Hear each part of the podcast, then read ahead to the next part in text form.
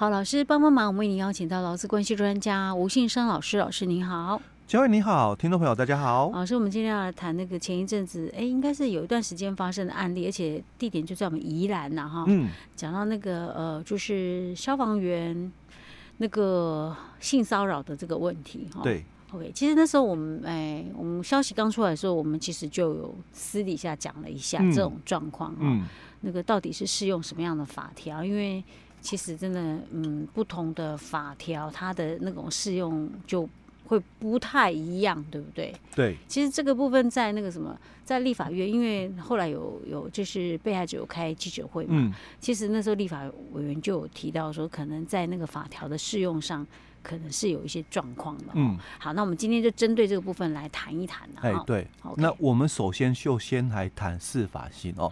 那当然，嗯，很多人就会觉得嘛，嗯，因为这个是发生在这个公部门，啊，那一般来讲，嗯。发生在公部门的部分，它到底，因为我们很直接的一个想法嘛，哎、嗯，劳基法，嗯，哦，就只有适用在民营的一个单位嘛，哦，跟对公公部门大概就没有什么劳基法的一个部分哦，嗯、所以当然就性别工作平等法而言，那、嗯、是不是也是一样？因为劳基法只有在公这个私部门嘛，哦，哦那公部门它就没有这个劳基法的一个适用的一个部分，除非少数人员还有以外了哦，是，那所以。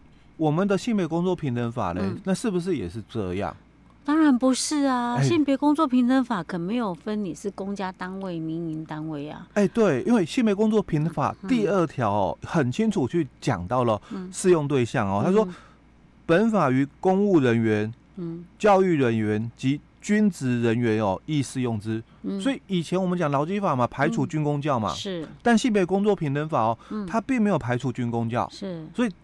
几乎啦，哦，嗯、都适用，哦，都适用。哎、欸，老师，我再补充一下，我们刚刚讲说那种公家单位啊，嗯、那个劳基法不会有很多其实是适用劳基法的、哦。哎、欸，对，嘿，这是我们特别跟大家讲。对，公务人员可能没有适用劳基法，但是公家单位底下很多的适、欸、用劳基法还是有，比如说像呃我们的这个呃技工或者是这个工友，嗯，哦，他们就有了哦，是，哎。啊，OK，好，就想说特别跟大家讲一下，不然很多人讲说，哎，啊，我的公家单位我不适用劳基法，也是有，只是少部分，看你的身份，对对对，哦，比较少部分而已哦。好，那除了我们刚刚讲的哦，就是劳工朋友哦，还有军工教，他有适用这个性别工作平等法以外哦，那基本上我们的这个建教生的一个部分哦，其实他也有适用哦，那。除了这个建教生以外的实习生，嗯，他也他也有适用，嗯，所以不是说，哎、欸，我一定就是这个老公啊，或者军工教的才有哦、嗯。那我去到这个单位哦，我我我是实习生，或者是我是建教合作生哦，那我有没有适用这个性别工作平等法？哦，那一样是有的哦。所以在我们的性别工作平等法的第二条，其实他讲的非常清楚了哦。那除了刚刚我们提到的，就是说。公务人员、教育人员及及这个军职人员哦，都有适用以外哦，嗯、那本法于雇主哦，依照劳基法规定招收的这个技术生，嗯，以及准用技术生规定的哦，那除了适用高级中学学校建教合作实施及建教生权益保障法规之建教生以外，也适用哦。那另外。实习生在实习期间，如果遭遇到性骚扰的时候，嗯、也适用本法的规定。是，因为他只要是在工作，哎、欸，对，欸、哦，都可以算哦哦、嗯。那所以接下来我们就来看一下哦，嗯、那什么叫做性骚扰、嗯？定义是什么哦？嗯、那其实，在性别工作平等法哦，十二条哦，他把性骚扰的一个部分讲得很清楚，两种定义哦、嗯。那一种就是我们常常讲到的，就是这个。敌意环境的一个性骚扰哦、嗯，那他就先提到，就是说受雇者在执行职务的时候，那任何人哦，所以这个任何人当然包括他工作场所的同仁、嗯嗯、长官哦，或者是哦非场所的同仁，哦，就是我们讲外人、第三人都算，比如说。上下游厂商、嗯、消费者、嗯，哦，都算的哦，哦，所以任何人就包括全部，就是除了他个人以外，嗯，哦，那任何人以性要求哦、嗯，或者是具有性意味，或者是性别歧视的言辞或行为哦，那当然我们看到的行为就就算了哦、嗯，好，那对其造成敌意性、胁迫性或者是冒犯性的工作环境哦，那导致哦侵犯或者是干扰他的人格尊严、人身自由，或者是影响到他的工作表现，嗯、那这种属于有敌意环境的一个性骚扰啊。好，那这种的一个敌意环境的性骚扰，在再把它重新再认定的话哦，其实，在我们职业安全卫生法里面哦，它这个就是属于我们常常听到的哦。职场霸凌，嗯，啊，它也算职场霸凌的一环哦。嗯，那职场霸凌可能大家比较听得清懂了哦，比较了解哦。那其实，在我们法规里面，它是讲说这个职我们的内部不法侵害哦，工作场所哦内部的一个不法侵害叫职场霸凌的部分哦。好，那这是第一种的一个性骚扰的样态哦。那还有第二种的一个部分，就交换条件的交换式的一个性骚扰哦。那它指的就是。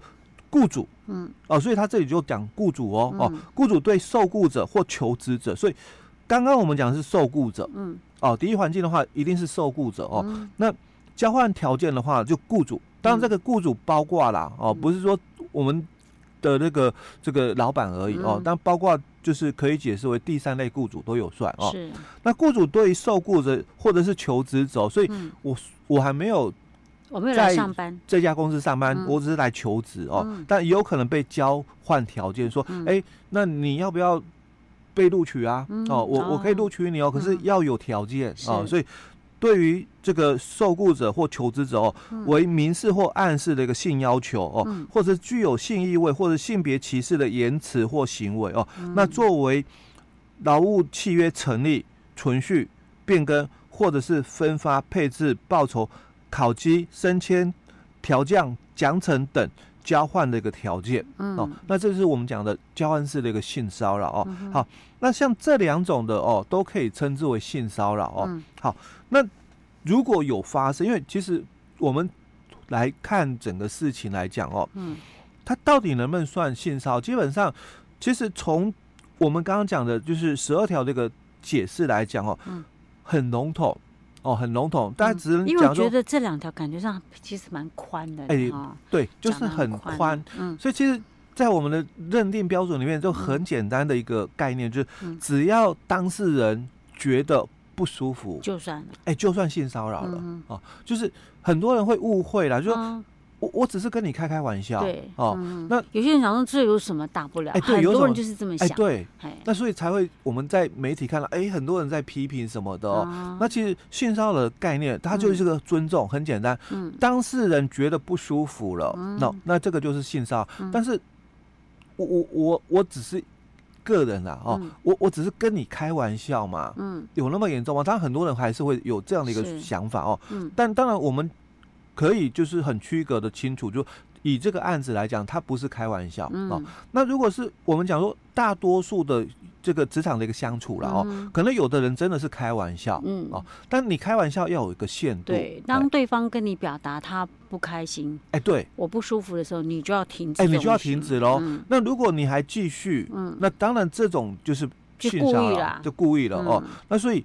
很多的公司哦，也常常就是误解了哦，因为他觉得哦，这没什么大不了。其他人，因为你不是当事人呐，你就说啊，这个有什么？哎，对，所以，我们接着又要来谈哦，十三条的问题哦。十三条就是谈到雇主哦，他应该去做这个防止性骚扰行为的一个发生的部分哦。那尤其是。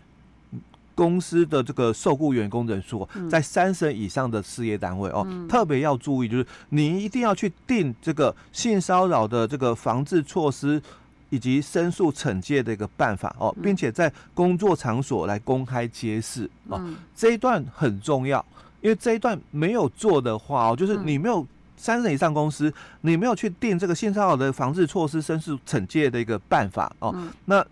也没有公开揭示哦，当然有没有公开揭示我们不清楚了哦，但至少你要有这个办法出出来哦。那如果你没有定这个办法出来的话，就是处罚十万块，很哦。很贵。啊，很贵，因为我们大概劳基法的处罚嘛哦，大概都是两万起跳哦。那像比如说职业安全卫生法的一个处罚哦，大概三万起跳，嗯，这个直接就十万开罚，十万块，哎对哦，所以其实还真的蛮重的哦。好，那。当然，这个是一部分。这是指你没有去定那个？哎，没有定哦，而不是说你发生的。哎，对，你没有定哦，哦，没有定就是十万起跳喽。哦，好，那再来就是第二项里面提到，嗯、当雇主哦于知悉哦前条性骚扰的情形是，好，那这个雇主不是指老板而已哦，嗯、包括部门主管，哦，所以第三类雇主也算，因为很多的这个、嗯、这个受到这个骚扰的员工，嗯，当然第一个通报对象嘛，一定是你的，你的马上可以接触到的，你的上面的主管，对，就你的部门主管而已，嗯、你可能没有办法直接就是。跟这个老板接触嘛，大老板就没有办法嘛，一定跟你的部门主管哦。所以这个雇主当然就我们刚刚前面提到的第三类雇主就算啊。嗯、所以雇主于知悉前条性骚扰的一个情形的时候哦，就应该要采取立即有效的一个纠正及补救的一个措施。好，嗯、那这个条文哦，它只有讲到就应该要立即哦，所以立即是什么意思？对啊，立即到底是期限多久？哎，半天算不算？一天算不算？欸、一个一个礼拜算不算？哎，对，所以就要看你们自己的这个性骚扰的这个防止措施，措施对，跟申诉惩戒办法里面所写的哦，你要去按照你们所写的内容去执行了。那万一他没有，哎，没有，所以没有先罚十万吗？哦，那再来就是你如果没有。没有，但你就应该没有办法立即马上有效去处理喽。哦，那那这样会被罚吗？哎，再罚十万哦，哎，就二十万哦。是。那有些公司是因为知道我们三十岁以上，我一定要去定哦，所以定了哦，所以就没有这个罚二十万的问题，有可能就后面的罚十万，就是你没有立即有效 哦。那所以立即有效指的是什么？哦，就是看你们的办法里面的一个部分怎么写去执行哦。那后面的。比较重要的是补救措施哦，嗯、所以很多公司在处理这个部分的时候，嗯、他们有一些的作为、嗯、哦。那可能很简单的就，哎、欸，我我我就一个公司而已哦，嗯、我没有两个厂是哦。那如果我有两个厂，那那就很容易处理，就哎、啊欸，我帮你分开、嗯、A、B 厂，嗯，那就没事，因为当初一定是在同一个场所嘛哦。嗯、那因为我有两个厂哦，所以我就把他另外一个就是加害人哦，嗯，我们就把他就是。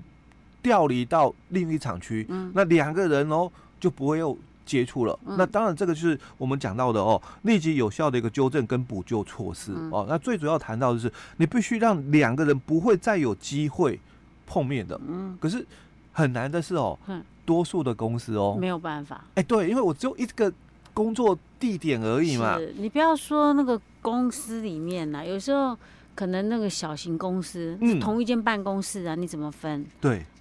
哦，很多是碍于这样的一个部分，嗯、可是因为我们在法规里面，就是说十三条里面，它只有提到这一段，就是雇主应该要在知悉这个前条性骚扰的情形的时候，哦，嗯、那他就要去采取立即有效的一个纠正以及补救的一个措施哦。嗯，OK，好，老师，那关于这个部分，我们应该还有在更多要分享，对不对？哎，对。好，我们下一集再继续跟大家讨论。嗯。